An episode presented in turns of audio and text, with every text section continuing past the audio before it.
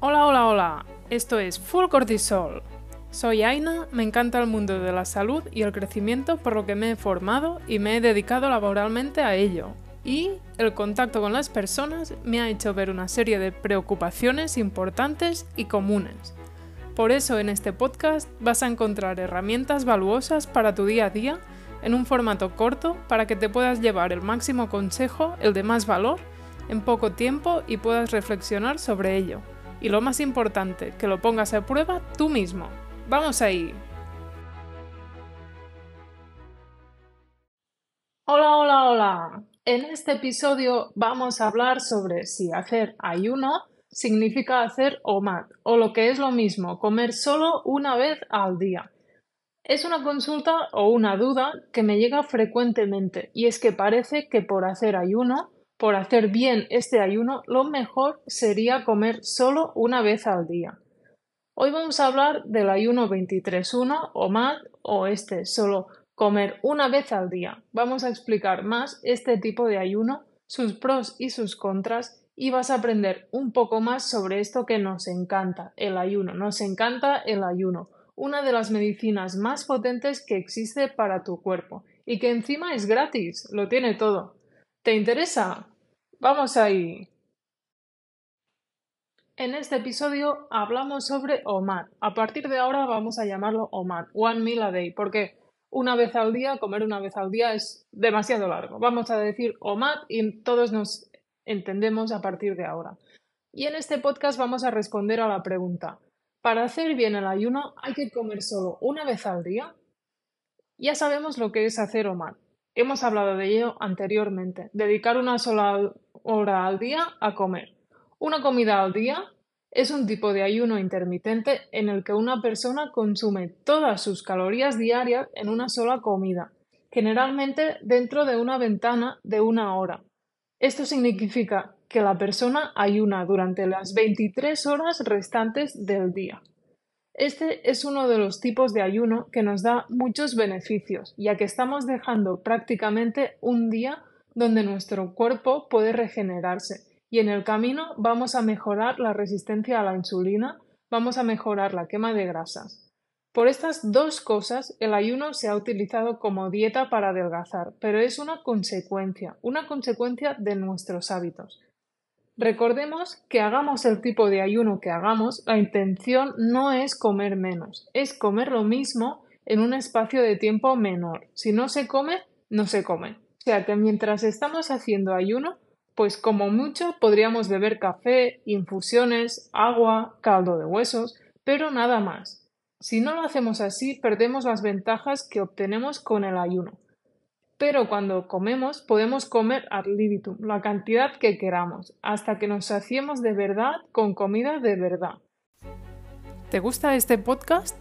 Si es así, no dudes en ayudarme y a darle a seguir en tu aplicación. Así puedes estar al día de todos los nuevos capítulos y novedades. Y no olvides recomendárselo a tus personas más cercanas como amigos, familiares o compañeros. Igual como te ha gustado a ti, les puede ser útil a ellos para incorporar cambios beneficiosos en su vida. Gracias por ayudarme.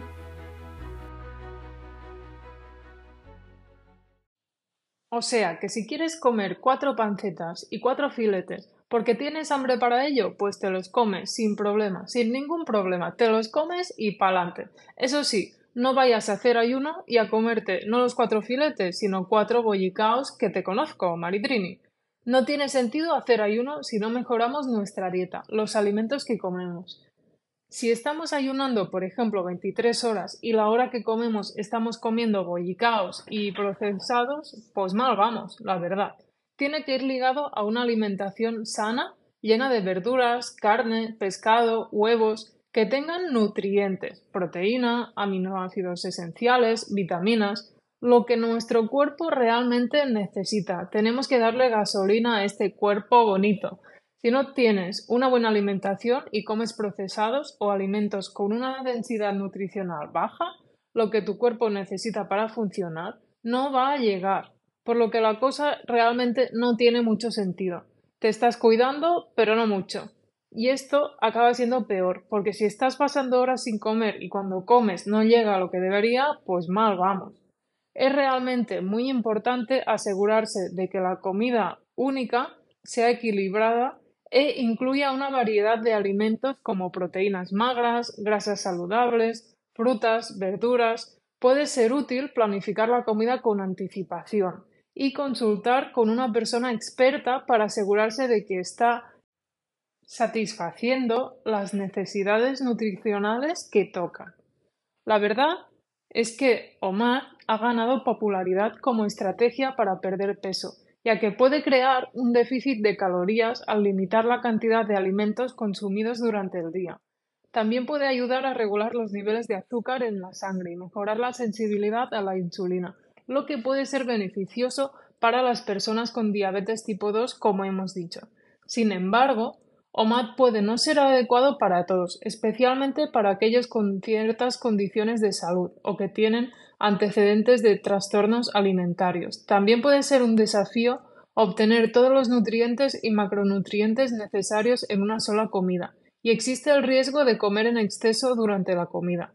Es importante, muy importante, acercarse a OMAD con precaución y bajo la guía de un profesional de la salud, especialmente si tiene algún problema de salud o toma de medicamentos la persona que lo está haciendo, ¿no? Hay medicamentos que ya producen una especie de ayuno y que son medicamentos, algunos para tratar las diabetes. No nos vamos a meter con esto, pero simplemente quiero que te quede claro que hacer OMAD es un poco más complejo. Piensa que comes solo una vez al día y calcular lo que tienes que comer o lo que no pues es un poco más difícil. Más que nada por la cantidad. El tipo de alimentos serían lo mismo que, comerías normalmente.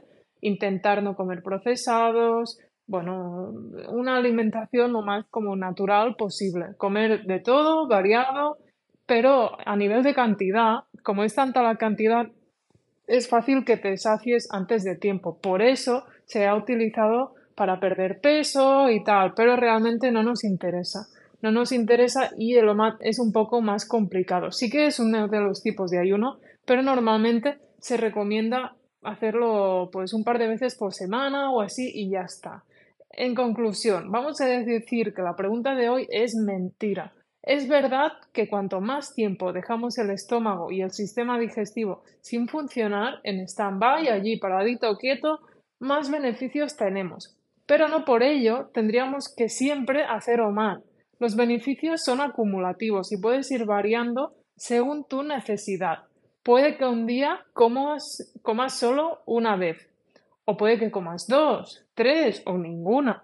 Ya hemos hablado de los tipos de ayuno y sabes que hay muchos tipos diferentes, esto ya lo sabes. Si no, vuelta al capítulo de los tipos de ayuno, porque realmente es muy interesante siempre el ayuno, es una herramienta buenísima y tienes diferentes tipos de ayuno en que elegir y que puedes ir variando.